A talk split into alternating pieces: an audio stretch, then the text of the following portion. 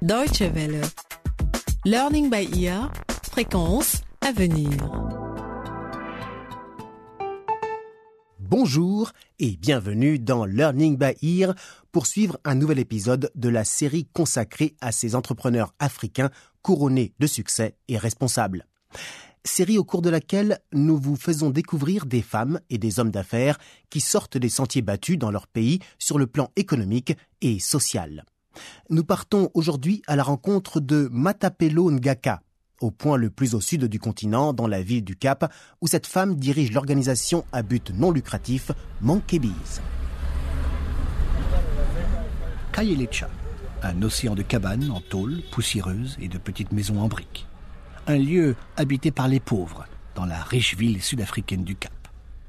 À l'époque de l'apartheid, existait une ségrégation raciale stricte, autrement dit une discrimination politique et économique envers tous ceux qui n'étaient pas blancs. Kayelicha faisait partie de ces townships qui étaient réservés aux populations noires. C'est ici que commence notre histoire. My name is Matapelo. I'm 36 years Je m'appelle. Matapelo, j'ai 36 ans.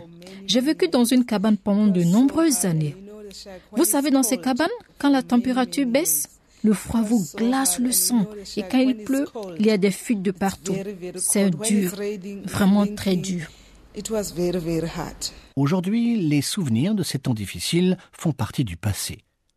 Matapelo rend visite à sa mère dans sa maison de Kayelicha. La jeune femme habite non loin de là, dans sa propre maison, avec son mari et ses deux enfants. Mais elle et sa mère ne se voient pas juste pour partager le thé, elles ont à parler affaires.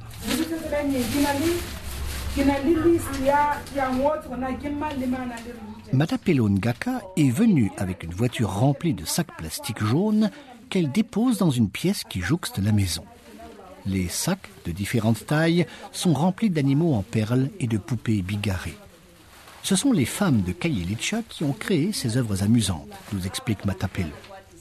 La maison de sa mère fait office de centre de rencontre et de formation pour ces femmes.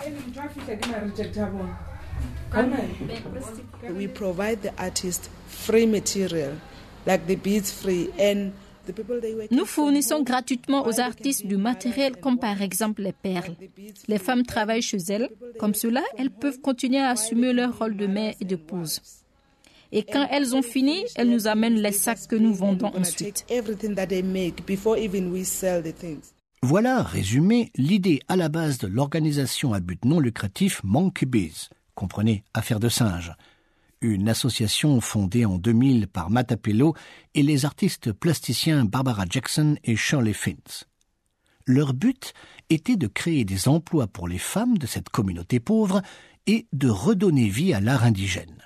Matapelo dirige aujourd'hui la petite entreprise. Elle se plaît à raconter comment tout a commencé. En tant que jeune mère, elle essayait de s'en sortir avec un travail de domestique et la production de poterie lorsqu'elle a fait la rencontre de son mentor et associé, Barbara Jackson. I started ceramics in 1998. J'ai commencé à faire des céramiques en 1998. Barbara Jackson, À la fin de l'année Barbara Jackson, she 99, saw my work. Barbara Jackson s'est intéressée à mon travail. Nous ne nous connaissions pas, mais elle disait qu'elle aimerait m'aider à me perfectionner dans son atelier.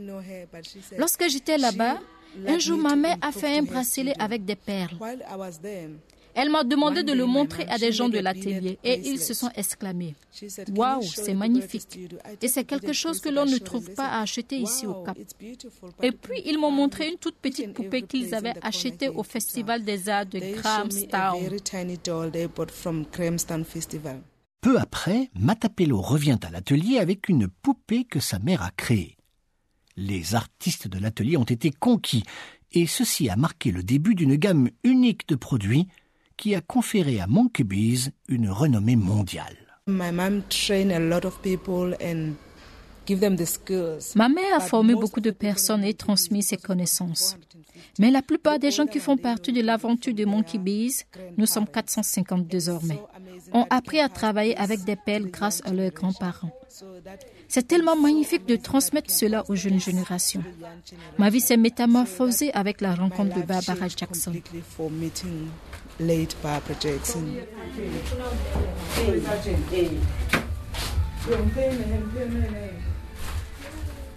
Le visage de Matapello affiche un sourire radieux à l'évocation de son mentor, décédé en 2010. Et après une courte pause, elle part au bureau se remettre au travail.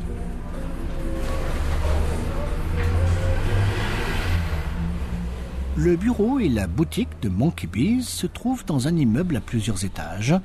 Des douzaines d'animaux et de poupées en perles suivent du regard Matapelo Ngaka lorsqu'elle entre dans le magasin.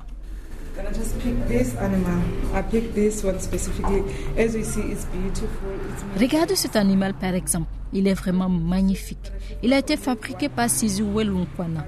Elle n'a plus qu'un œil valide, mais elle fait du très bon travail. Elle a eu des problèmes avec sa famille et son mari l'a maltraitée. Mais depuis qu'elle a rejoint Monkey Bees, sa vie a changé du tout au tout. Sizivwe fait partie des 450 femmes qui travaillent pour Monkey Bees. Matapelo Ngaka est en contact avec chacune d'entre elles. Elle aime son travail et ne compte pas ses heures. Heureusement, car diriger une organisation à but non lucratif exige plus que 8 heures de travail par jour. C'est une grande responsabilité. Parfois, je me dis, oh mon Dieu, où vais-je pouvoir trouver des commandes? Nous n'arrêtons pas de nous demander comment trouver de nouveaux débouchés. Qui plus est, les gens ont vraiment envie de travailler. Parfois, oui, j'ai peur de ne pas y arriver. En tant qu'organisation à but non lucratif, Monkeybees réinvestit tous les bénéfices pour aider les femmes de la communauté. Il s'agit par exemple de mettre en œuvre des projets au profit d'artistes séropositives, d'organiser une soupe populaire ou la distribution de colis alimentaires, ou encore la mise en place d'un fonds pour financer les funérailles. Matapello quitte le magasin par la porte de derrière, se faufilant dans le couloir qui mène aux différentes pièces transformées en entrepôts et monte quelques marches qui mènent à son bureau.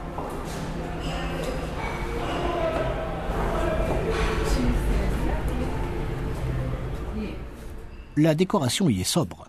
Une simple table au milieu de la pièce qui fait office de bureau, recouverte de piles de papier et d'animaux à moitié finis. Trois autres femmes partagent le bureau avec elle. Elles sont assises devant des ordinateurs, occupées à répondre à des courriels et à prendre les appels téléphoniques. L'une de ces femmes est Joanne Krupp, la responsable des relations avec la clientèle. Elle apprécie de collaborer avec Matapello. Bien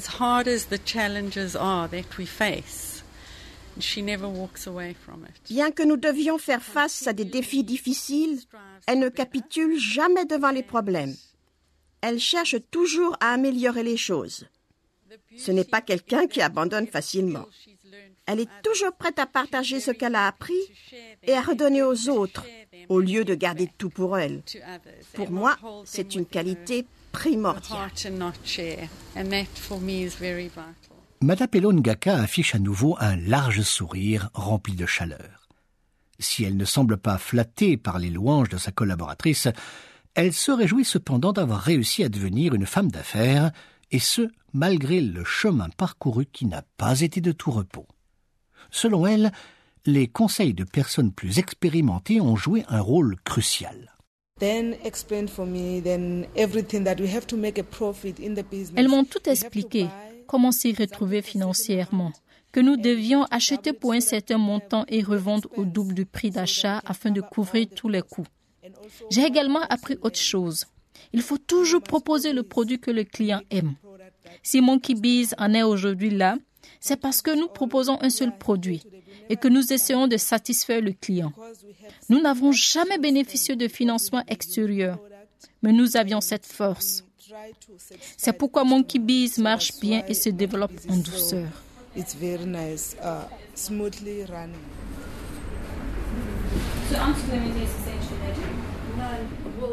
Les cofondatrices, Barbara Jackson et Shirley Finns, ont investi de l'argent de leur propre poche pour lancer Monkey Bees. Dès la deuxième année, l'entreprise était déjà capable de s'autofinancer. Le célèbre artiste sud-africain Carol Boys a également apporté sa pierre à l'édifice, en trouvant des clients dans le monde entier, proposant les animaux et poupées en perles dans ses propres boutiques. son généreux soutien a finalement permis à Monkeybees de se placer sur le marché international sans avoir à financer une coûteuse opération de marketing.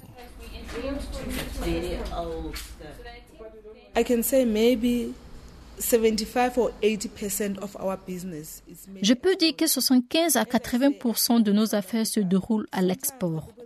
Ici en Afrique du Sud, les gens ne comprennent pas toujours ce genre artistique.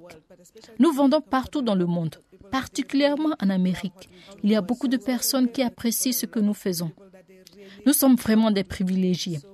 Et puis sans cette ouverture à l'international, nous n'existerions pas aujourd'hui. Une présence sur le marché international, un produit unique, une équipe de management forte, un réseau dense et une vision qui va plus loin que le seul profit, ce sont donc là les ingrédients du succès de Monkey Bees. Un modèle qui pourrait bien inspirer d'autres entrepreneurs. Et Matapelo Ngaka est toujours prête à partager son expérience. Si vous avez de la patience, vous réussirez dans la vie. Il suffit d'être patient. Je ne serais pas là où j'en suis aujourd'hui si j'avais abandonné trop vite.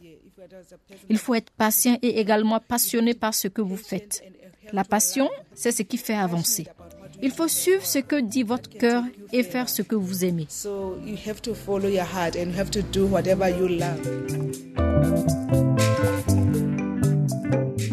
Merci à Matapelo Ngaka pour l'aperçu qu'elle a bien voulu nous donner de sa vie d'entrepreneuse engagée. Nous espérons que vous l'avez apprécié aujourd'hui à l'écoute de Learning by Ear dans le cadre de notre série à la découverte de ces entrepreneurs africains qui réussissent. Un récit signé Léonie March. Si vous souhaitez en savoir plus sur by Ear ou réécouter cette émission, une seule adresse dw.de/lbe. Merci de votre attention et à très bientôt. Au revoir.